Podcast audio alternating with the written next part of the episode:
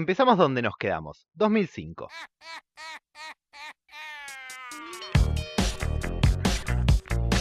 El logro de que se haya producido el relanzamiento de Doctor Who no es solo de Russell T. Davis, sino también de dos productores de la BBC y de dos compañeros de Russell T. Davis, Julie Garner y Mal Young, productores ejecutivos, que laburaron para que todo esto pueda pasar. La vuelta de Doctor Who fue vista por aproximadamente 10 millones de personas y cuatro días después la BBC renovaba la serie para una segunda temporada y esto incluía también un especial de Navidad.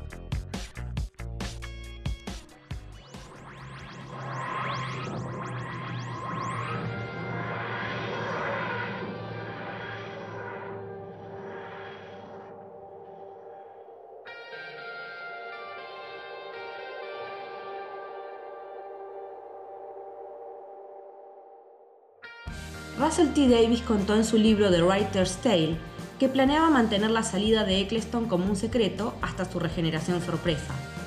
Sin embargo, poco después del tercer episodio, la oficina de prensa de la BBC lo anunció prematuramente y unas semanas después se confirmó que David Tennant iba a ser el siguiente doctor, arruinando total y completamente la sorpresa. Desde ese momento, ya no se pudo aspirar a que nada relacionado a Doctor Who fuera efectivamente sorpresa ya que Internet había llegado para quedarse y no había manera de mantener una salida y entrada en secreto. Bienvenidos y bienvenidas a Por el Largo Camino, episodio 1.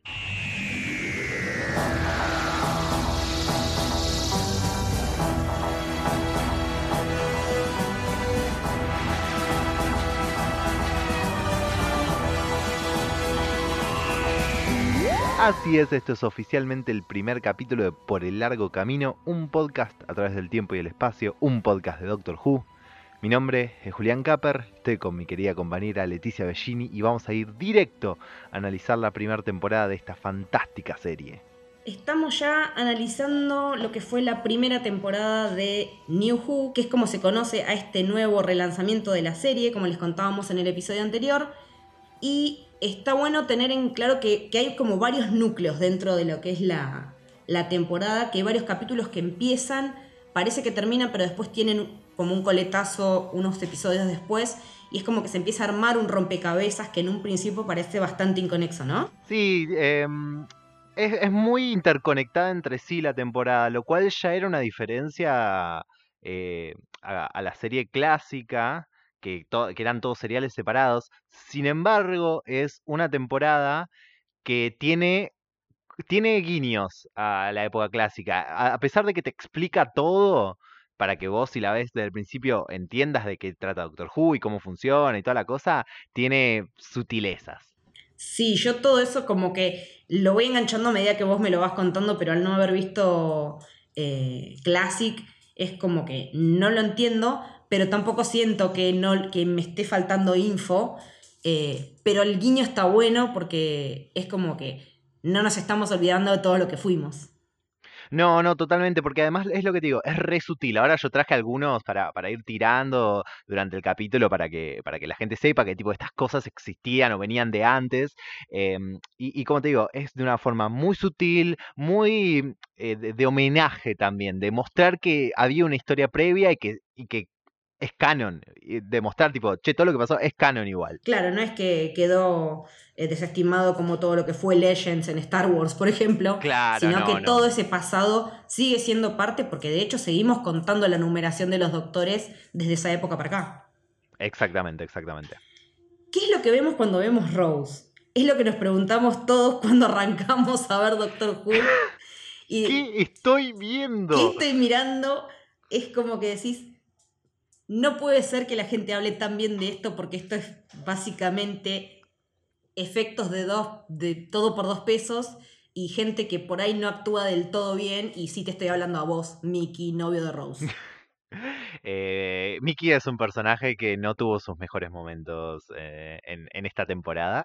Em, también es, es, muy loco el tema de los efectos especiales porque a pesar de que los vemos y decimos, loco, que esto estaba mal hasta para la época, eh, para, la para la televisión británica era una novedad. Y, para el presupuesto de la BBC. También no, no se producían cosas con este nivel de efecto. También tiene que ver con que yo calculo que en el relanzamiento y por cosas que he leído, el presupuesto que les dieron fue muy... Eh, se pensó un poco a dónde iba a ir y a dónde no iba a ir. Claramente a Rose no fue. No. Yo lo que no sé es si esto se manejó tipo piloto o no, como que si este episodio hubo que verlo y decir, bueno, abrimos la puerta o ya estaba pensado como una continuidad, eso no lo sé. No, para mí está muy pensado como una continuidad, sobre todo por las conexiones que hay en toda la en toda la temporada y por la manera de, producción también, ¿no? Yo calculo que, se hizo todo entero. Sí, porque hay varias cosas de este episodio que, que después vamos a volver a retomar, incluso algunas referencias que tienen que ver directamente ya con el final de la temporada, con el episodio de Parting of the Ways, y, ahí sí lo ves, pero como que en un primer momento no, no, no es muy eh, amigable y decir, bueno, ya con esto se lo vendieron, porque evidentemente no. Sí, sí, totalmente. No, no, lo, vendieron con la idea de que vuelva Doctor Who y, de, yo calculo que les pichearon varias cosas de, de la temporada. Em, lo otro que también me, hace pensar en eso es la, estructura de la temporada en sí, que como vamos a ver ahora mientras hablamos, tiene etapas bastante claras. Sí, sí, está partida como en tres, eh, como muy claramente. Eh, es extraño que algunos personajes hayan tenido tanta participación como tuvieron, como son los, los Slidin, que es una raza alienígena, que aparece en el tercer episodio, no, en el... Eh, ¿Tercer episodio es? No, en el cuarto. Cuarto. En el cuarto episodio, que como que decís, no puede ser que esto. Primero, no puede ser que esta, historia la estén contando en dos partes, que lleva dos episodios, lo que es eh, Aliens, eh, Aliens of London y eh, World War III, pero que después garpa cuando llegamos a Boomtown, que es como el cierre de toda esa historia y decís, por ahí no era tan estirado, o sea, sí se estiró, pero tenía un sentido que esta historia se siguiera desarrollando. Yo no voy a decir que garpa, voy a decir que mejora un poco. Para mí no sigue sin garpar, pero mejora un poco. Mm, ahora lo vamos a ver en detalle, yo creo que tiene algunos puntos en los que podemos decir, nos enteramos mucho más de cómo funciona el doctor en el cierre de esa historia en tres partes. Eh, y que eso se, si no hubiéramos tenido los dos primeros, por ahí ponele que se pueden haber comprimido en uno, pero tiene un sentido en cuanto a conformar al personaje que conocemos como el doctor y darle ya determinadas características que se van a mantener no solo a lo largo de la temporada, sino a lo largo de la serie. Sí, sí, eh, y mm, creo que la otra gran pregunta que, queda por lo menos en, ese, en el doblete de Aliens of London y World War III es en serio, Russell T. Davis, esto era tu, tu, mejor elección de estos son los aliens que voy a inventar, porque no son de Classic, eh, los voy a inventar yo para invadir la Tierra por primera vez en Doctor Who. Es una muy mala decisión. Eh, pero, al margen de eso, Em, sí me parece mm, que, el capítulo tiene un par de cosas rescatables que, te, muestran elementos bastante esenciales de la serie, como todos los de la primera etapa. Me parece que la característica de la primera etapa es que cada capítulo te enseña conceptos básicos de Doctor Who muy claramente. Sí, porque ya en este primer capítulo ya en Rose entendemos que el Doctor viene de una guerra. Eh, estamos entendiendo quién es Rose, de qué vida viene y por qué le va a resultar tan atractivo ese de viaje con el doctor en vez de quedarse ahí con su madre, su novio y su trabajo, bueno, que ahora no tiene más porque eh, resulta que explotó el shopping en el que estaba trabajando. Claro. Pero eh, nos empiezan a plantar determinadas semillas sobre ellos. Eh, y, además también esto que, vos decías de, de, ir viendo esa continuidad a futuro y empezar a tirar la data primero en cuentagotas y ya después abriendo la canilla. Sí, sí, sí. Em, a mí lo que me llama mucho la atención de, Rose, eh, por lo menos del primer capítulo, es Rose por un lado, que es muy blanco y negro el, su vida antes y el, lo que le ofrecen. Es e, el, enfoque y el énfasis que te pone el primer capítulo en mostrarte que ella tiene una vida totalmente normal, natural y aburrida británica para después mostrarte, obviamente que se va a ir cuando al final del capítulo le dice, ah, te dije que también viaja en el tiempo. Y ahí es donde mordemos todos. es que es, increíble, está tan bien dicho eso, tipo como, oh sí, tipo, eh, porque es más real también para Rose un ser humano. La Sí. posibilidad de viajar por el espacio es- está en el imaginario, Sí. porque ella no sabe qué hay afuera. En cambio, te ofrecen la posibilidad de viajar en el tiempo y vos sabés exactamente a dónde podés ir. Y Rose también sabe perfectamente a dónde va a ir, porque vamos a ver vamos a ver. que ella va a ir un determinado momento de su historia personal en el episodio 8, que se llama Father's Day, que es el día en el que muere su padre. Entonces Claro. tenemos una... Y el doctor se lo dice, ustedes los humanos, estúpidos monos, siempre pensando en estas cosas niñas. Pero a su vez mismo en el episodio, el doctor vuelve a decir algo como que... eh, yo lo que noto es que hay como ciertas contradicciones en el personaje que yo no sé si son errores en el guion, errores. Es decir, cosas que al ir transformándose el personaje pueden quedar como errores de guion, o si, algo que, si es algo que está pensado para que digamos, ah, no, se está haciendo el duro, pero en realidad entiende la importancia de cada persona en la consonancia del universo, digamos, ¿no? Yo creo que muchas veces, eh, Ninth específicamente, es un doctor que miente para enseñarle cosas a Rose. Me parece que el ejemplo más claro que tiene es cuando en el tercer capítulo, el de Charles Dickens, eh, de Quiet and Dead, está la discusión sobre si es moral o no usar los cuerpos de los muertos para, una, que una raza pueda vivir. Y, y él tiene una solución en la cabeza, que no es esa, que es que los cuerpos sean de transición nada más. Pero no se lo dice a Rose.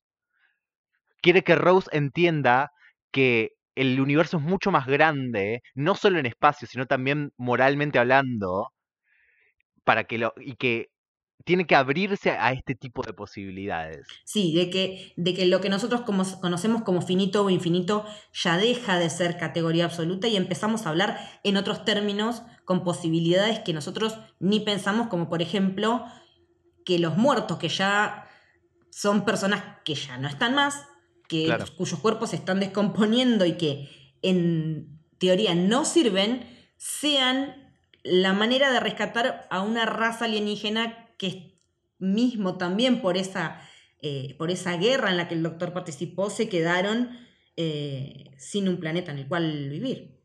Sí, me encanta eso de, de la temporada también, que, que todo o casi todo de alguna manera está eh, atado a la guerra de la que habla el doctor. Eh, es como que todo el tiempo las consecuencias de eso lo están persiguiendo. Sí, Incluso los Autons, los villanos del primer capítulo, sí, eh, les dice, tipo, son parte de la conciencia Nestin que los Mm. maneja y la conciencia Nestin perdió sus reservas en la guerra. Que, dato de color, los Autons sí son un villano que empezó en Classic. Y lo más curioso es que estuvieron en el primer capítulo que fue a color de Doctor Who. Ah, mira. Esos fueron los, los villanos del primer capítulo a color de Doctor Who y ahora son el villano del primer capítulo del, del relanzamiento. Eso es un lindo guiño. Sí, eh, la verdad que, que está bueno. Lo que está bueno también eh, de este primer capítulo de Rose, digamos, estamos yendo y viniendo, pero bueno, así es la tarde, nos lleva y nos trae. Entonces Claro. es como que se complica también darle un poco un orden temporal, siendo que esto que decíamos de, de que todo está tan entrelazado, no solo las consecuencias de la guerra, sino qué significa el doctor para todas estas, no solo el doctor, sino su raza, la de los Time Lords, para todas esas otras razas que sufrieron, podemos decir, los efectos colaterales de la guerra del Sí. tiempo.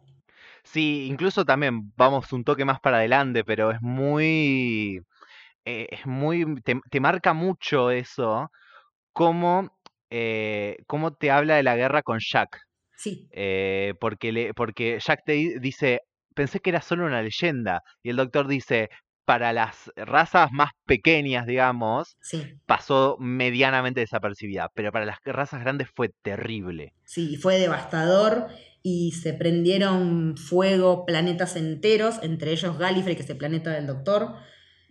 Después nos vamos a enterar quién fue el que tuvo que perpetrar todo eso, quién fue el responsable de apretar el gatillo de alguna manera. Y Sí. eso, y ahí entendemos un montón de por qué el doctor intenta tener esta especie de desapego para con Rose, pero tampoco le termina de salir, porque como que la culpa que siente se tironea con esa, esa cosa innata que él tiene de salvar y de ayudar, y lo que implica el nombre doctor en un amplísimo sentido de la palabra. salvar gente. Exacto. Eh, es, es, eso, eh, es un concepto que yo amo de Doctor Who, de, de, de, de por qué el doctor es el doctor, eh, y que se nota mucho, viene de la mano con otra cosa, pero se nota mucho en esta primera temporada, y, y lo que digo que viene de la mano es con de, eh, me sale en inglés, pero es The Sí. Sense of Adventure, es la, la sensación de la aventura. Sí, Hay- Es algo que está muy presente desde el primer capítulo, también en el segundo cuando llegan, eh, es algo muy de Doctor Who, va, la lleva a una base espacial a ver algo Sí. espectacular y de repente hay quilombo y él sonríe porque le canta el encanta eso. quilombo. Porque aparte hay algo que él dice en un momento, que es, bueno, ya habíamos hablado más o menos la semana pasada de que eran los tiempos fijos, lo- los puntos fijos en el tiempo. Sí, Pero él también dice, cada vez que yo aterrizo con la TARDIS, paso a ser parte de los acontecimientos y esto ya no va a ser más lo que iba a ser, sino que es otra cosa porque yo intervine. claro, es un poco también lo que, lo que uno piensa mucho del tema de las paradojas. Si él Sí. cae con la TARDIS ahí y, y pasa algo que él es parte, él no puede ir con la TARDIS para atrás porque si lo soluciona antes en el tiempo, ¿cómo llegó ahí? Y paradoja. De hecho, lo vemos en el capítulo de Papá de Rose. Vemos exactamente, Exactamente. eso. Porque aparte, también lo que nos están enseñando en esta temporada es que todo, el pasado, el presente y el futuro están sucediendo al mismo tiempo y en simultáneo. Y por eso Sí. está bueno también que nos expliquen este concepto de las grietas temporales Sí, que empezamos a ver en el episodio 3, en el episodio de Dickens, cuando los, eh, los Gelfs están queriendo eh, tomar posesión de estos muertos, y episodios después nos vamos a enterar que esas grietas dejan cicatrices y que esas cicatrices tienen una, una energía especial, una energía tem- espacio-temporal especial, y que si parás la TARDIS arriba tiene una consecuencia, si no, si no lidias con esa energía tiene otro tipo de consecuencias, eh, porque para la TARDIS eso hace las veces de cargador. Y, Claro. Y la TARDIS va, es, está sobre esos puntos débiles que son permeables, que son porosos en, en- en el espacio-tiempo, y ahí es donde podés hacer jugar que vayan y vengan cosas, y esto es un concepto que tenemos que tener entendido, que está bueno que lo entendamos acá y que lo refuercen, porque es de esas otras cosas que en la serie también tienen otro potencial y se van a saber explotar muy bien. Sí, totalmente. Y conjunto al concepto de la grieta en el tiempo que, que- que explica en ese capítulo, este, le pone a Rose el paralelo, eh, en realidad, la otra cara de la moneda de los puntos fijos en el tiempo, Sí, cuando le dice time can be rewritten. sí, El tiempo puede ser reescrito. Hay puntos fijos en el tiempo, pero muchas otras cosas sí. que yo las puedo cambiar acá y tu futuro se va a modificar. Sí, porque yo me quedé pensando en ese sentido. Eh, eh, bueno, el capítulo del, del padre Rose a mí me, me- me llega muy, muy particularmente porque creo que es lo primero que haríamos todos. Decir, bueno, perdí a alguien querido, puedo viajar en el tiempo, obvio que voy a viajar, que voy a ir y voy a intentar salvarlo. Pero ¿qué implica que una persona que no tiene que vivir siga viviendo? ¿Qué genera eso? Sí, y qué es lo que podemos llegar a aprender al saber que, bueno, no queda otra que tu papá se tenga que morir, pero lo que podés lograr es que no se muera solo. Y eso ya es un montón, porque, no solo eso. porque es, ya es que vos vivas con otra tranquilidad en tu conciencia. Y no solo eso, para mí es eh, lo, a mí lo que más me queda de esa, de ese capítulo y de ese, de esa parte del capítulo es la lo otro, lo que le dice el padre a ella, es tipo, tuve estas horas extra, te Sí. vi de grande. Eh, Me parece que, que el, uno puede pensar el hecho de que no murió solo como, no sé, como un, un arreglo hacia... Una- como una especie de negociación. No te puedo dar esto, pero esto sí te puedo dar. Pero a la vez, el hecho de que él no solo tenga esas horas extras, sino que vea a Rose de grande, la vea crecida, vea la adulta en la que se convierte, es un poco Sí. la magia de viajar con el doctor. Sí. Y aparte, también es como una reparación para Jackie, para la mamá de Rose, que también es un personaje al que vemos mucho, que es, es también hace. tiene una, una, una suerte de, de rol de comic relief, de, de- de alivio Sí. cómico, a ver, porque es, es jetona, eh, hace comentarios desubicados. eh, todo lo que no es Rose es la madre que está como Sí, y también está bueno ver cómo es la relación idealizada que tiene la madre y lo que le hace saber a Rose a lo largo de su vida de lo que fue el padre con lo que fue su relación en la realidad y cómo el tiempo nos cambia esas perspectivas ante la ausencia, ¿no? Sí, y que también va en juego con que Rose habla con él y le dice las cosas que él no hizo, pero diciéndolas como vos hiciste esto, esto, y él la mira y dice, sí. no, yo no hice eso. Yo, es, ese no soy yo. Claro, A lo Arya Stark. claro, sí. Sí. Es que él tiene en claro qué es y qué no es. Y a la que le molesta es a Jackie, es a la mamá. Y Rose empieza a entender que su papá no era más ni nada menos que un humano al que, bueno, como le pasa mucho, la muerte le dio cualidades que no tenía. Sí, sí, me parece que lo, lo- lo lindo de, de ese capítulo está en esos conceptos de, mm, de- de- contraposición de cosas, de, Mm, de expectativas versus realidad y lo que podés hacer frente a lo que no podés hacer. sí, Eh, hay otra parte que me gusta mucho de ese capítulo, ya que estamos hablando de este, eh, es el doctor cuando, cuando se para frente a la pareja que se iba a casar sí.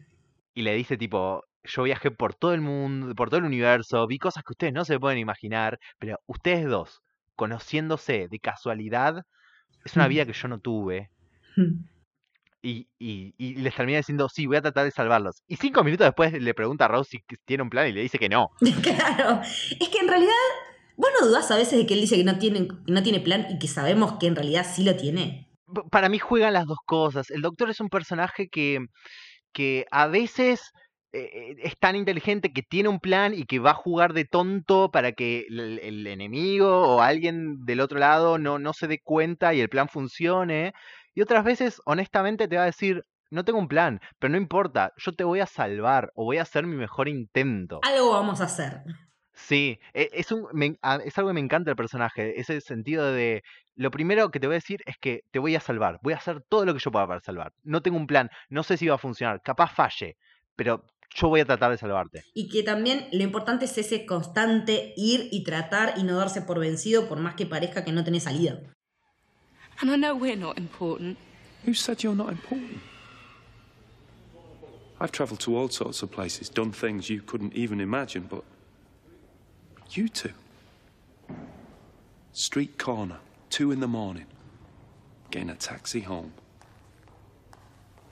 I've never had a life like that. Yes. I'll try and save you.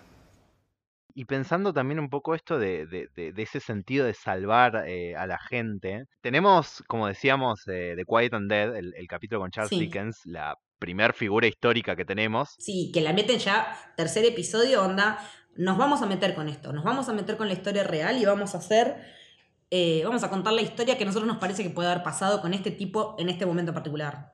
Totalmente, es que además te, es, lo, es lo que te digo, tipo, esos primeros cinco capítulos te muestran muchas aristas de Doctor Who. Eh, la, la presentación de Rose, el viaje al futuro y los aliens con The End of the World. Y ahora vamos al pasado y te mostramos una historia en el pasado. e- Es, mostrar esas cosas. También me parece súper importante que ese sea el primer capítulo que no escribe Russell T. Davis Sí, y que lo escribe Mark Gatiss, que también conocido como el futuro showrunner Moffat eh, por Sherlock. Ese, Eh, o si vieron Sherlock, es el que hace del hermano de Sherlock, Mycroft. Y, o también lo pueden tener de Game of Thrones, del, el del Iron Bank. sí, Tichon Stories. Y además, y me parece también súper crucial que este capítulo sea el primero que no escribe Russell T. Davis y que sea Mark Gatiss, que va a escribir un montón para Doctor Who. Oh, sí, se va a aburrir. Va, va a escribir mucho para Doctor Who y que es como, es como esa camada de escritores, ¿viste? Sí, Que- que, como que eh, tienen algo en común que los, los hermanos. Sí. El Russell T. Davis, Steven Moffat, lamentablemente Chris Kimnall. Ay, pobre eh, Kimnall. Lo dije. Pero en em, Who, porque lo que hizo con Broadchurch es buenísimo. Bueno, sí, bueno. No, pero en este podcast no hablamos de Broadchurch. Eh, lo vamos a juzgar por Doctor Who. Ah, lo vamos a hacer un, un tribunal eh, así unívoco. No vamos a tener Claro. más referencia que eso. Claro, pero todos esos escritores tienen como esa cosa de, de, de viejos fans. Hmm. Incluso Peter Capaldi, que no escribió, pero sí actuó. eh, Son todos ese grupo de, de, de fans eh, de- del Sí, Doctor Who que clásico crecieron que, mirando Who. que crecieron mirando Who y se volvieron escritores y de repente se les presentó esta oportunidad y obvio que dijeron, sí, vení. Pero más vale, vos diría que no. Claro, pero bueno, volviendo a Dickens, que lo decía del, del doctor salvando gente, es un poco lo- también lo que decíamos de, de Vincent and the Doctor. eh, Sí. Los salva de una manera que no es salvarle la vida. Sí. Eh, como que el concepto de salvar, en realidad es como que el concepto de salvarle la vida a alguien no es solamente evitar que se muera, sino No. hacer pervivir su legado. No solo hacer pervivir su legado, sino eh, darle un empujón. Sí, Es- dale como una media es- vuelta de tuerca más. Sí, decirle tipo, mirá, eh, porque al principio del capítulo Dickens se quiere, medio que ya se quiere matar, o Sí, sea, viene para está, atrás. re, está re deprimido con su vida, con su rutina, y cuando conoce al doctor y, y conoce el- la posibilidad de, de- de los fantasmas y todo eso, es como que vuelve a vivir, es realmente como si volviera a nacer y conociera un mundo nuevo y quisiera hacer de todo. Sí, Entonces es decir, tipo, no te vas a morir deprimido por tu rutina. Si Sí. te vas a morir, que sea feliz del mundo y el universo en el que existís. y todavía creando tu, tu arte, que en el caso de él era la literatura, y dándole un nuevo empujón, más allá de que lo que te dice es, después de esos sucesos, que no sea nada más un, un tránsito por el que venía y ya está, y bueno, llegó el momento, mm, listo. Y además, también es en un sentido de sacarle una, una carga o de dejarlo tranquilo cuando, cuando le dice, tipo, le pregunta, ¿mis libros van a durar? Y el doctor le dice, para siempre. Es como, ah, ok, me puedo ir tranquilo. Porque es que creo que, que es un poco lo que también nos llega a todos. Todos queremos que, que se nos recuerde por algo copado, porque hicimos, porque dejamos una, no digo una gran, pero una pequeña huella, por ejemplo, de, de algo que hicimos y que se recuerde. Tenemos que darle sentido a la existencia. En un momento lo dice Sí. el doctor. Ustedes los humanos siempre tienen que encontrar el sentido a todo. Después ahí en el medio está The End of the World. que es todo lo opuesto al primer episodio. Porque el primer episodio Sí. es en Tierra Conocida, en Londres, en el lugar en que Rose trabaja día a día, vienen estas conciencias Nestin y bueno, resulta que quieren cooptar a la humanidad. En el segundo nos vamos, ¿cuánto es? ¿200 millones en el- de años en el futuro? ¿Algo así? Sí, una cosa así, no, no me acuerdo el- el- la cantidad exacta. Eh, porque además le dice tipo barra, manzana, Sí, barra. sí, tipo- es como una nomenclatura medio extraña. Y que Sí. lo que está bueno que, que plantea ese episodio, más allá de cómo va a ser el fin de la Tierra, cuando finalmente, eh, como consecuencia del Sol, la Tierra reviente, es, los humanos están preparados para que el planeta se termine en cualquier momento. ¿Y qué pasa si no se termina cuando ustedes piensan y se termina mucho más allá? Que- Claro, está- está- estamos todos como, uy, no, tipo, a- ahora, al momento que Mm. estamos grabando esto, que cada tanto sale la noticia de que en octubre, ahora en un par de meses, va a pasar un meteorito por la Tierra, estamos todos, ah, fin del mundo, ya está. Es como, che, loco, nunca se paran a pensar que capaz sobreviven, capaz no hay guerras nucleares, capaz, tipo, van a, lo- van a llegar. Sí. Porque también en un momento, en otros episodios, se habla del cuarto imperio humano. Sí, O sea, si estamos hablando del cuarto, ¿cuáles fueron el segundo y el tercero? Por lo no menos. solo, claro, no solo eso, es algo muy piola de cómo te lo cuenta la serie moderna.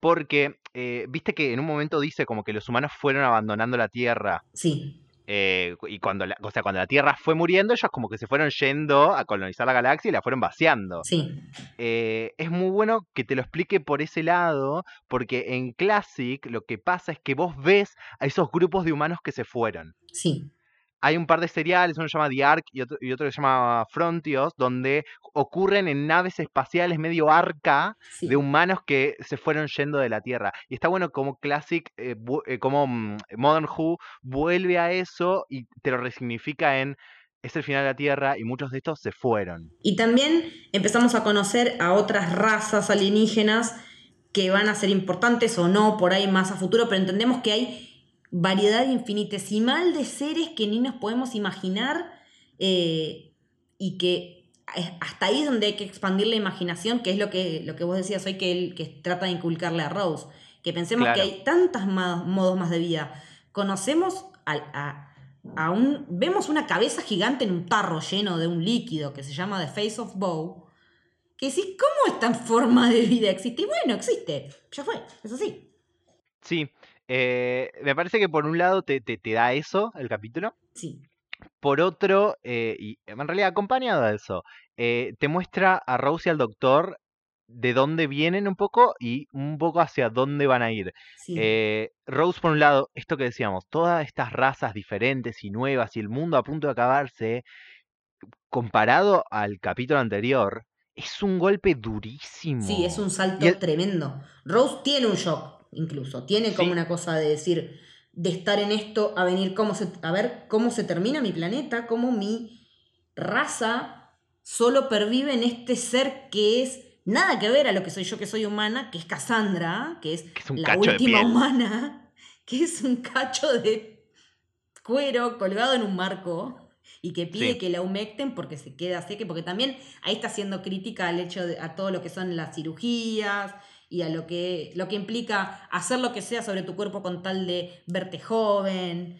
que tiene mucho de eso la temporada también. Sí, sí, pero además también a la pureza, porque hay algo que Rose no entiende, que, que Cassandra tiene como error. Rose la, la bardea por ser, eh, por, por esto de las cirugías, pero hay algo que Rose no ve, porque no, no entiende, porque no tiene esa concepción de todo el tiempo que pasó y todo lo que pasó eh, durante ese tiempo, que es que, mm, que las razas se fueron mezclando. Sí, que hubo una mixtura, que hubo como una, como una mezcla, que todo es mestizo.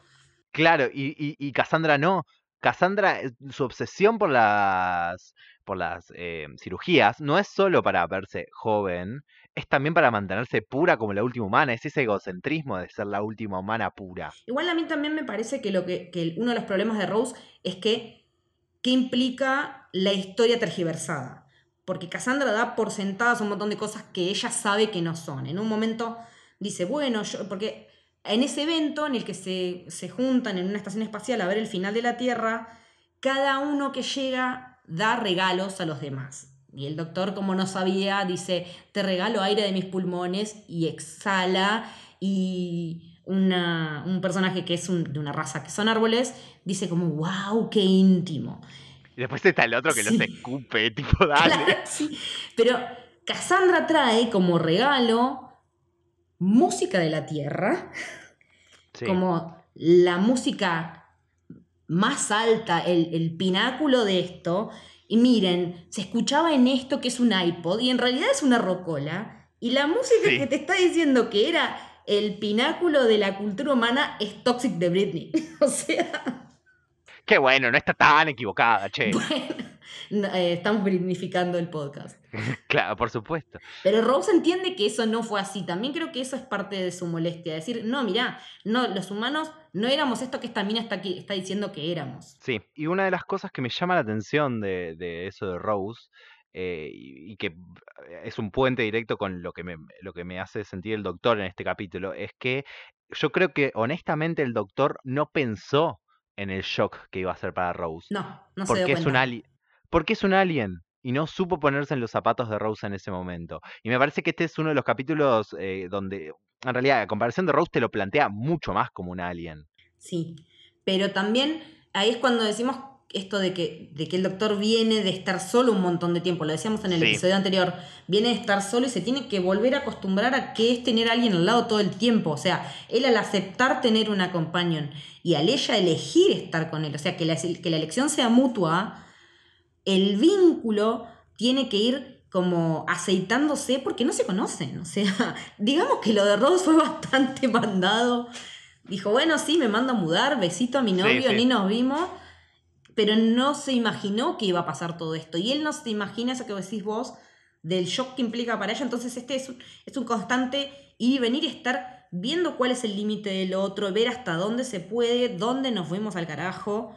Y en eso construir una relación que después va a llegar a ser lo que es. Sí, y además hay una, hay una obsesión que tiene el doctor con poner la máquina en marcha. Sí, Como encontré una companion como tenía antes, listo, la voy a llevar a este lugar y la voy a impresionar porque si hay algo que hace el doctor, o por lo menos Knight mucho, es sí. impresionar a su companion. Y la voy a impresionar y que viaje conmigo y tengamos aventuras y todo va a ser como antes y no voy a hablar de todo lo que pasó en la guerra. Y se da cuenta que no puede escaparlo en este capítulo. Porque es imposible escapar a- al hecho que marcó tu vida definitivamente en un antes y un después. Vos podés caretearla, podés hacer de cuenta que, pero mm, no.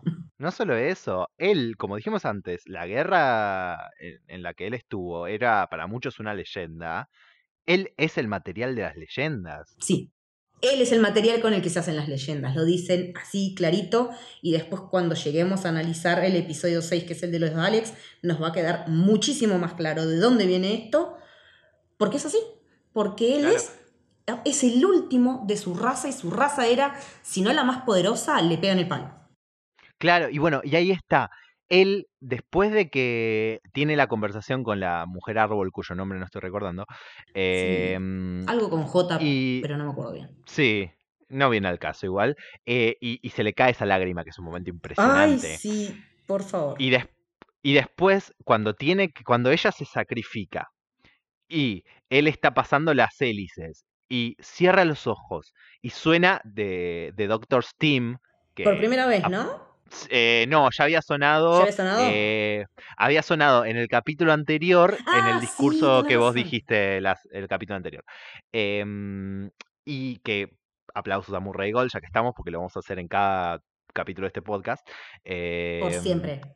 por siempre Murray Gold, em, que para los que no saben es el compositor de Doctor Who.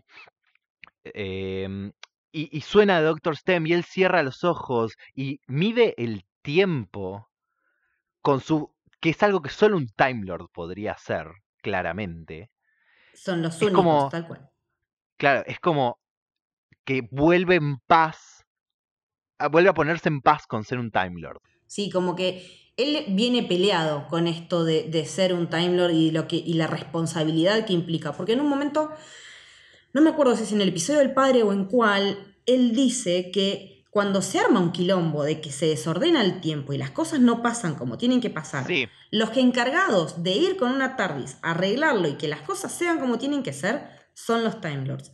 Que ahora Sí. todo ese peso lo tiene él. El único que puede ir a algún lugar a arreglar algo que no está bien, algo que no está sucediendo como la historia y ese tiempo en constante flujo dice que tiene que ser, es él.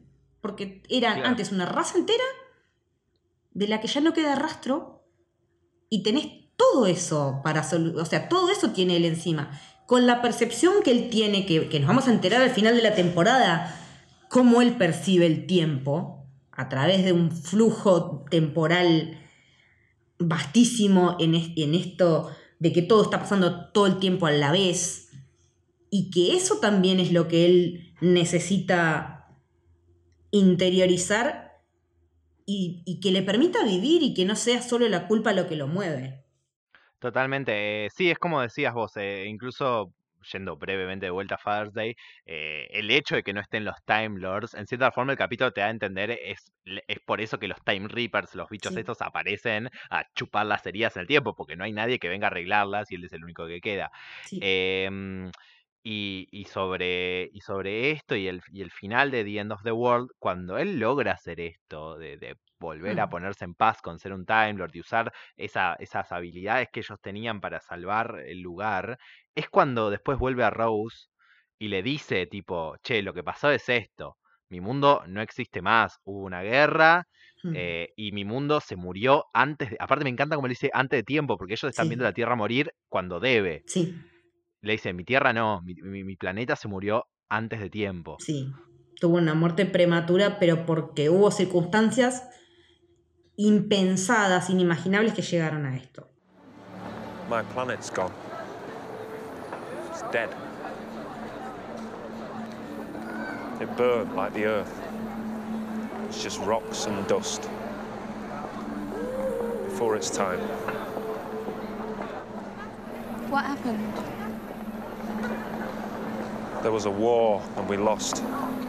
Algo que no mencionamos todavía y que también va a tener como un correlato después es que empezamos a ver dos palabritas a lo largo de la temporada escritas por ahí, mencionadas, que son Bad, Bad Wolf. Wolf. Bad Wolf es como que está re bien armado todo lo que hicieron con Bad Wolf, porque al principio vos lo ves pintado en la tarde, es un pibito haciendo graffiti. Después ves que hay un helicóptero que, desde que también es de la Black Wolf Corporation, algo así. Después cuando estamos en los episodios de la estación espacial, de estos de, de la, del supuesto cuarto imperio humano de Long Game y el otro, que no me acuerdo cómo se llama, también ves que hay una Bad Wolf. Algo, a eso hay que prestarle atención porque capitaliza enorme al final de la temporada. Es muy curioso como, como te van tirando así despacito, vos para vos no es nada, y, y que después en, en Boomtown creo es cuando se empieza a dar cuenta. Sí, como que lo Eh. empezó, che, pero esto yo lo vi en algún Qué lado. raro. Y aparte me encanta que dice tipo, che, esto ya lo vi. Ah, no debe ser nada. Sí. Y siguen. Es que Ahí también es cuando empezamos a ver el cambio en Rose y que Rose empieza a percibir ya el continuum del, del fluir Sí. del tiempo y el espacio. Sí, sí. Como que ella está entrando en onda. Sí. Y bueno, no nos va a quedar otra que hablar Bueno, de los episodios de los Slidin. sí. Yo creo que tenemos. A ver, vamos, vamos a hacerlo fácil con esto. Eh, tiene bastantes cosas medianamente despreciables. Tiene un Sí. par a rescatar. Yo creo que Sí. este, este lo deberíamos puntear un poquito. sí, Em, qué sé yo, me- me- te da un par de datos copados, como la edad del doctor, es Sí. cuando dicen que tiene 900 años, eh, que es muy malo en pegarle a las fechas y lugares correctos. sí, porque siempre se pasa. ¿En qué momento es que dicen, no, va, vuelven a, a- vuelven a, la trae a Rose a, a la Tierra? eh, no, pasó un rato y en realidad la loca estuvo desaparecida un año, había carteles, la madre se había vuelto loca, pensó Sí. que el novio la había matado. Igual, igual a mí me parece un poco exagerado el, el un año, es tipo, tanto hacía falta crear Sí. todo este drama, es un poco demasiado para el capítulo. Sí. Em, conocemos a Harriet Jones, Sí, que también la pueden, si vieron Downton Abbey, también la, la conocen de ahí. Eh, me gusta la parte que muestra el doctor cuando, por un lado, cuando matan al, al falso alien, el cerdito. Ay, sí, me Que- dio que- una cosa. Sí, pero es que además te da cosa por la reacción de él, cómo les grita, tipo, tenía miedo. Y, y te muestra Sí. cómo él, él tiene ese amor por las especies en Sí. general, que no, que, que no son malvadas, digamos. Sí. eh, y, y que las entiende y que las quiere cuidar. Lo mismo con los humanos. Después le pide perdón al cuerpo muerto del asistente. sí. Porque de vuelta, él es un doctor, está ahí para salvar gente. Cuando no puede, se siente mal. Que, que aparte le pasa casi siempre, siempre va a terminar perdiendo a alguien, que es, un, es una constante de la serie de que hay... Es raro el episodio de Doctor Who en el que no se muere nadie. Es muy raro, que también es algo que, que- que marcan después en Boomtown cuando el- la Slethien lo está tratando de manipular, Sí, que, que le dice tipo, vos dejás un rastro de muerte a donde sea que vas. y no está tan errada. Y no estaba tan errada y el doctor lo sabe, se le nota que ahí tipo es como, ah, acá me agarraste. Sí. Em, igual, volviendo un poco, ¿por qué Sí. No nos gustan los Slidin? ¿Por qué tenemos problemas con este episodio en particular que para muchos está entre los peores de Doctor Who? Yo creo que tenemos una causa específica. Yo tengo dos, yo, yo tengo dos, que para mí son igual de terribles. Sí. Eh, para mí no es la que vas a decir vos, pero Mm. es la otra que creo, es el diseño. El diseño es como que digo, bueno, ponele, vimos los maniquíes del primer capítulo. Pero son maniquíes, esto, tipo, vos tenías la posibilidad de inventar cualquier cara y les pusiste la cara de un bebé. Cara de bebé, Dale. medio Wolverine. Dale. Pero sí, decía el gran motivo por el cual este capítulo es una mierda. Tiene chistes de pedos. Todo No el no- tiempo. No, lo paran. Son insoportables. Porque te quieren explicar y te lo quieren justificar y decís, posta, pedos, really. No, no, como no, no. El problema es que los Slytherin son una raza, en realidad no son una raza, es una familia de un planeta que, Sí. no, que es- tiene Que como no vamos a 15 decir el no, nombre. tiene como 15 sílabas. El otro día me Inventa- hagamos el- algo. El episodio me salió, hoy no me va a salir. Hagamos algo, no lo vamos a decir nosotros, pero invitamos a todos los oyentes a que nos manden una story tratando de decirlo. El que mejor lo dice, se gana todo nuestro amor. Sí, eh, que son enormes y que tienen que comprimirse dentro del cuerpo de un humano al que van a usar como si fuera una funda. Entonces, por esa compresión, que aparte tienen como una especie de, de collarcito que los ayuda a hacerse más chiquitos, tienen problemas estando dentro de nuestra piel y ese reajuste es lo que suena como pedos todo el tiempo. Sí. Y que entonces la gente está pone, porque los Slytherin reemplazaron a un montón de políticos de Inglaterra, ya sea de alto rango o de rango bajísimo, para infiltrarse en, en la casa del primer ministro en Downing Street y están todo el tiempo justificándose y pidiendo disculpas como que se tiraron un pedo. O sea, pero todo el tiempo No, no, durante dos episodios. Se hace Es irremontable. es como que es una broma que se va demasiado larga. Sí, es irremontable. Lo que sí tiene este capítulo, que es una de las cosas que más me gustan de toda la temporada, Sí, me, ya sé lo que vas a decir. pero, pero que, que lo voy a admitir, me avivé cuando volví a ver la temporada en su momento y había visto Classic Who, Sí. es la vuelta de UNIT.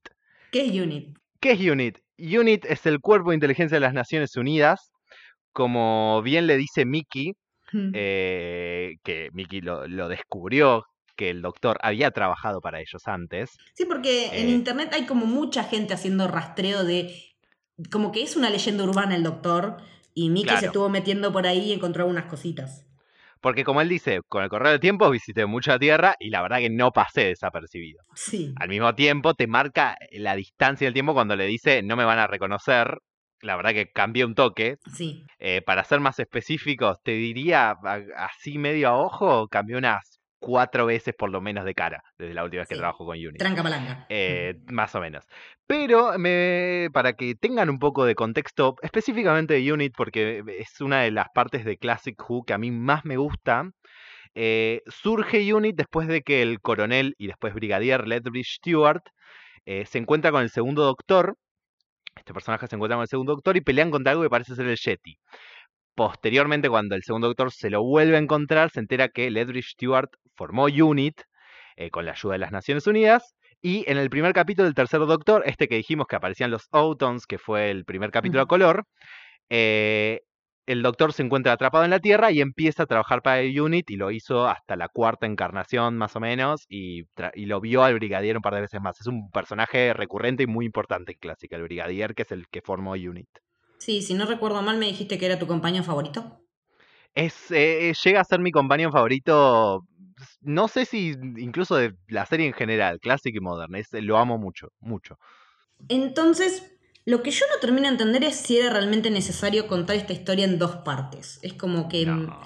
hay un montón de cosas que por ahí se podían haber comprimido, como se comprime el cuerpo de una eslidina dentro de un humano, pero sin Aparte es el primero, es el, pri- es el primer two-parter. Sí.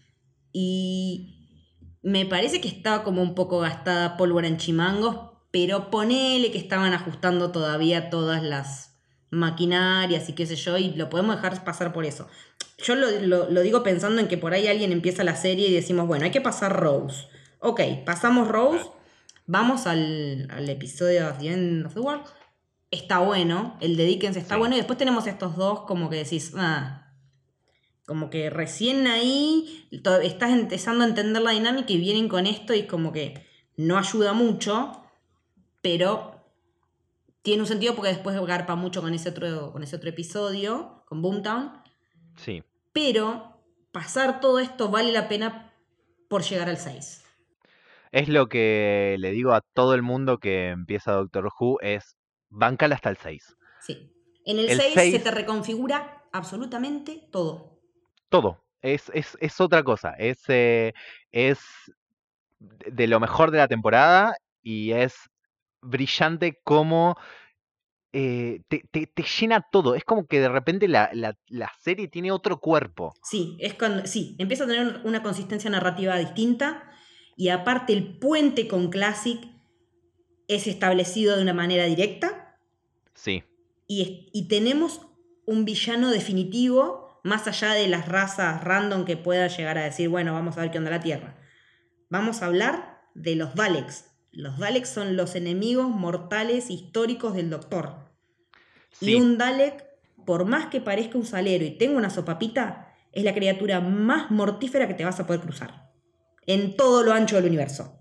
Ya le- en su momento le, le vamos a dedicar un capítulo entero o más de uno a los Daleks. También, pero... porque sí, porque son lo Porque- más. pero es que, pero es que eso es, es conceptualmente brillante que algo con un diseño tan particular y que para el que está fuera de contexto no es, no, no es realmente atractivo. no es amenazante para nada. para nada es amenazante, se vuelve esto, se, se vuelve ese concepto de villano invencible, aterrador, Sí. odiable. Eh, Letal que lo único que sabe decir es exterminate y que lo único que siente es odio y que lo único que quiere hacer es destruir. Es que sí, de vuelta es un gran, e- es uno de los grandes logros de, de- de- de la serie desde antes, eh, en el sentido también de cuando tomaron la decisión obvia al- al- en ese momento, y no sé por qué me sale decir un poco jugada, pero capaz jugada, eh, de hacer los nazis. Sí, y aparte ta- también, aparte también creo que fue jugado haber esperado un toque y no meterte a algo tan clásico y tan icónico de Who en la primera, en el primer episodio de vuelta. Esa fue una jugada muy arriesgada y termina agarpando porque cuando aparece es en el momento específico y es cuando, cuando decís, está bien que esté acá y no antes. Está Sí, bueno es que... que- conozcamos otras cosas antes de llegar a esto, que nos va a meter de lleno en todo lo que es mitología Who. Sí, porque ah, pa- para entender, porque este, tiene tanto conceptualmente el Dalek atrás, representa tantas cosas que si además tuviéramos que estar en el medio entendiendo la serie y el doctor y todo, eh, hu- hubiese sido mucho. Sí, Eh, y poder dedicarle un capítulo entero de la serie, de la primera temporada, que se llame Dalek y dedicárselo a un Dalek, al último Dalek, sí. eh, es, eh, eh, es una gran idea. Y el hecho también de, de- de cómo conocemos, porque el episodio empieza cuando ellos caen en un museo, y en ese museo hay como, es como un museo de lo extraño, como si fuera un museo del Área 51, Sí, que tenés restos de seres o de armas alienígenas, que hay un tipo que yo me lo imagino re Elon Musk, no sé por qué, sí, sí, sí. sí. eh, que colecciona esas cosas, que paga sumas exorbitantes de dinero por, eh, no sé, por ejemplo, hay una cabeza de un Cyberman, que hasta ahora, Sí. hasta acá no sabemos lo que es, pero para el Jubian que, que vio Classic es una referencia directa. Eh, también vemos referencias a cosas que ya vimos en la temporada. Entonces estamos diciendo, bueno, hay alguien que está queriendo capitalizar todo esto de que cada tanto aparecen aliens y esto se encubre, o cada tanto vamos a ver si esto finalmente queda instalada la idea de que hay vida en otros planetas y vienen a la Tierra o no. Eh, y es como capitalizar en esa, en esa conspiranoia. Sí, eh, es como, es, es una gran manera de meterte en el capítulo. Em, y cuando, y para mí el, el capítulo entero se hace en cuando el doctor se mete e- en esa jaula. Yo creo que el capítulo podría ser esa escena suelta Sí.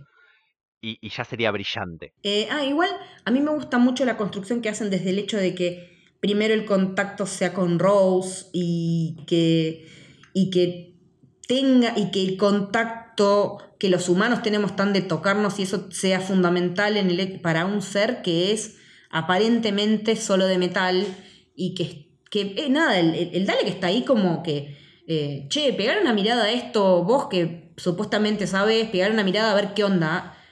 Y cuando el doctor lo ve, es como que dice, no, no, no, no. no. No, no, no, no, e- es, es el, el, el pase, ¿no? Porque él está como, ah, sí, voy a ver esta cosa alienígena, yo soy muy capo en los aliens. Sí, Y cuando, y cuando e- el, el paso que hace a estar aterrorizado y lleno de furia, la ira, mismo se le prende fuego los ojos.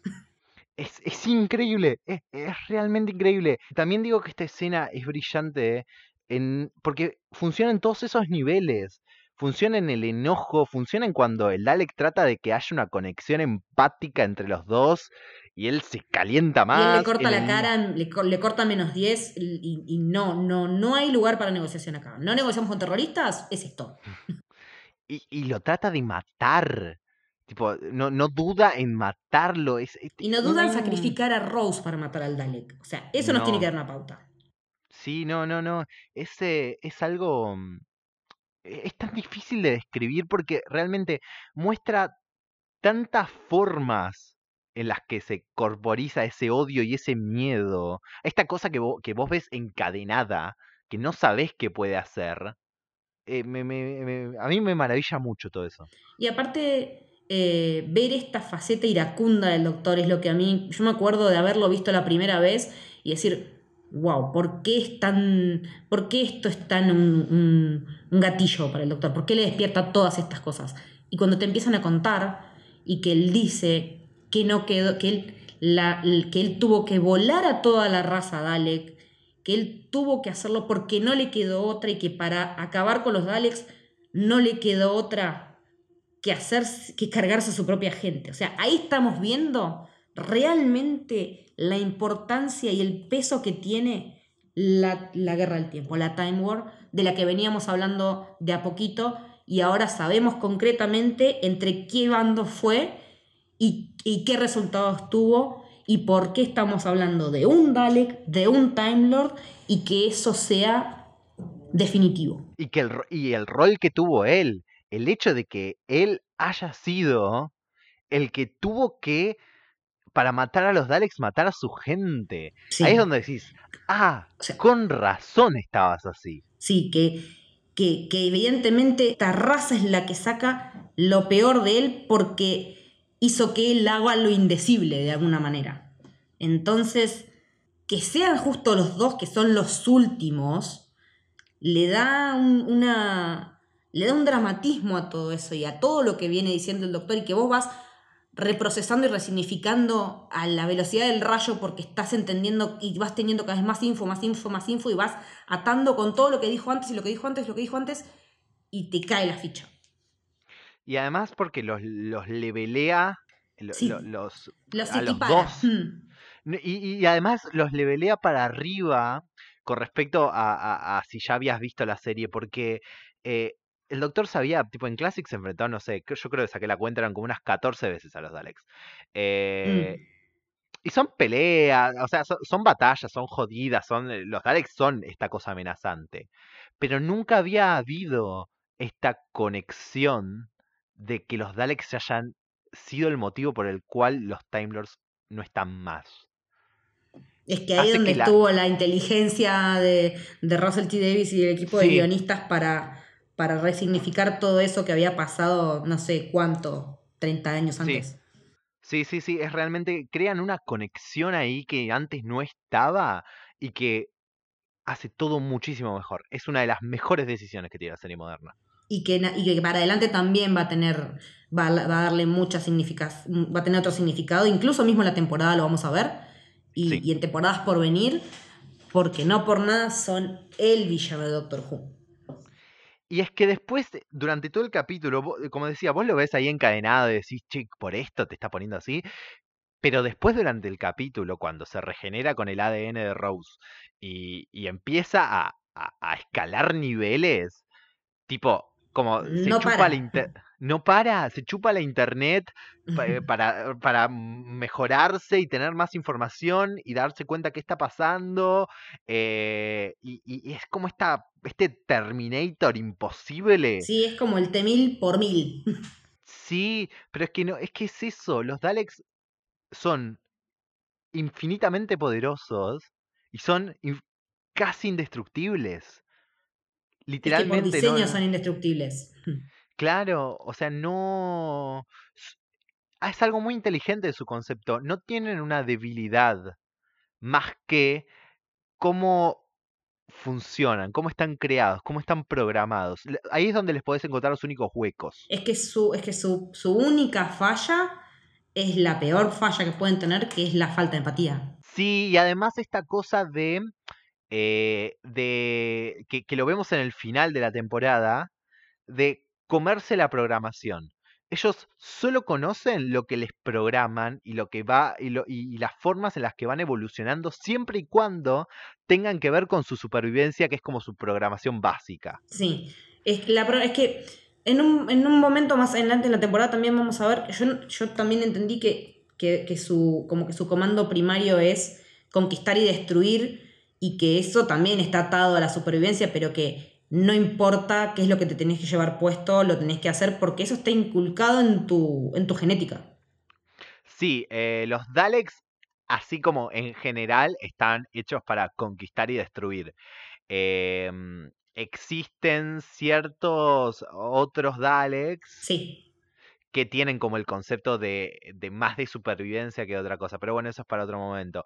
Em, pero sí está ahí, sobre todo, está en su, en su ADN más básico capaz y sale a flote como una consecuencia, porque no puede conquistar y destruir siendo uno solo. es que ese es el tema. Y aparte, en este caso, su reconstrucción de ADN viene del lado de un humano. Entonces, Claro. este solito tiene otros, tiene otros, eh, está como tuneado de otra manera.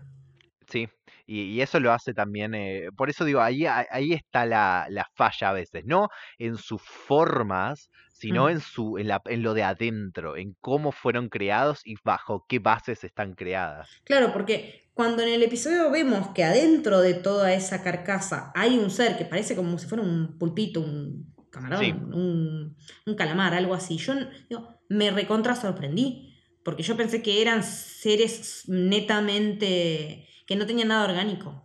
Claro, y que haya lo orgánico ahí adentro, en un punto te los acerca y decís, es un ser vivo ahí adentro, pero ¿por qué está viviendo de esta manera? ¿Por qué? Y vos, ¿por qué eligen? Y pues no, no están eligiendo nada. Están actuando solo por, eh, por espejo, son todos son como que están hechos de células espejo, que replican lo que tienen que hacer y nada más, y que incluso este último Dalek que se reconstruye con el ADN de Rose, es así porque está copiando lo que ella le traspasó, no porque lo decide. Sí, y, eh, hay, hablando de espejo, hay otra cosa en espejo a todo eso que, me gusta mucho en el capítulo, que el doctor lo marca, que es cuando le dice a Van Staten eh, que el creador de los Daleks, que para el que no sabe se llama Davros, es de, eh, viene de, la época clásica, le dice, era un genio, un rey de su propio mundo y a vos te hubiese caído bien. Sí. Y que además Van Staten tenga un apellido que suena medio alemán cuando los Daleks estaban basados en los nazis. Es que sí, porque eh, al, tipo este no le importa nada con tal de obtener más cosas y, de completar su museo. Eh, incluso lo empieza a estudiar al doctor, que ahí es cuando nos enteramos algo muy importante, que es que el doctor tiene dos corazones. Sí, Two Heart System. Es, no es menor, ese dato está bueno que ya lo sepamos, porque también es lo que decís, bueno, ah, es distinto el doctor a nosotros. Hay algo, o sea, parece un humano, pero no lo es. Es cuando te empezás a, ver que realmente un Time tiene otro tipo de funcionamiento desde otro lugar. Lo que está bueno también es em, en este empate que hacen del Dalek con los humanos, como vemos que tiene un montón de, cualidades eh, de las peores que nosotros tenemos, ¿no? Que esa arrogancia, esa cuestión de decir eh, nosotros somos los únicos y nuestra raza es la que vale y, y que a veces nosotros nos encontramos cayendo en lo mismo, ¿no? Sí, sí, y, que se y que también se muestran los humanos en ese capítulo cuando todos se van muriendo por la arrogancia de Van Staten de, de, no bajar las armas, de, de, mm. ir al enfrentamiento, tipo de que es eso, es tipo, no, no, yo soy más inteligente que esta cosa, yo le tengo que poder ganar. Y eso causa que los maten a todos. Sí no queda nadie. Y ahí es donde también en un punto el doctor cree que Rose está muerta y bueno, eh, por lo visto en este momento él estaba dispuesto a pagar ese precio. Es que estaba, para mí está nublado por la sensación de haber encontrado lo que pensó que había derrotado. Es que eh, lo pasa por encima toda la situación. Sí, y decir, no, no voy, no puedo dejar que esto pase de vuelta. Yo tengo que matar esta cosa acá, ahora, como sea, y impedirlo. Sí, y, y, también cuando se entera que Rose no está muerta, también es como que le reconfigura todo eso. Sí, a partir de ahí es como que, que, se da cuenta, ah, no, pará, yo ahora tengo una responsabilidad acá. Sí.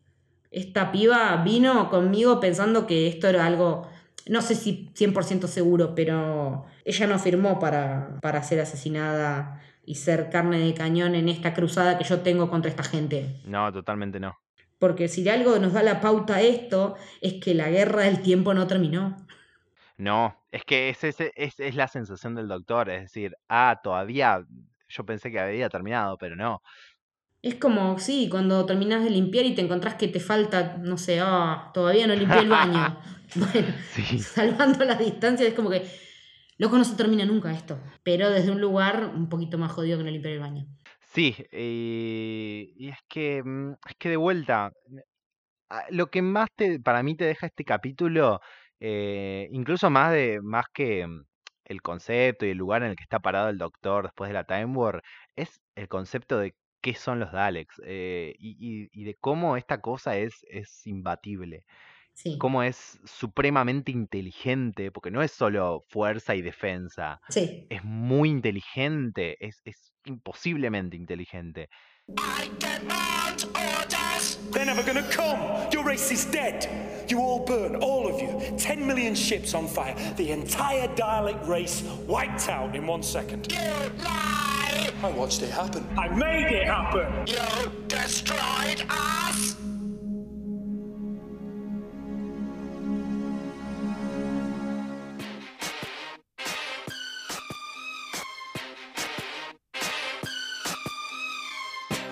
Hasta acá vamos a recorrer en este episodio. En el próximo iremos hasta el final de la primera temporada.